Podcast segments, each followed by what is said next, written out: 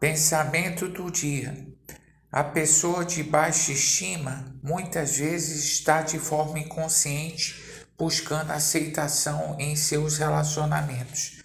Ela, para isto, faz concessões, rebaixando-se mais ainda para ser aceita.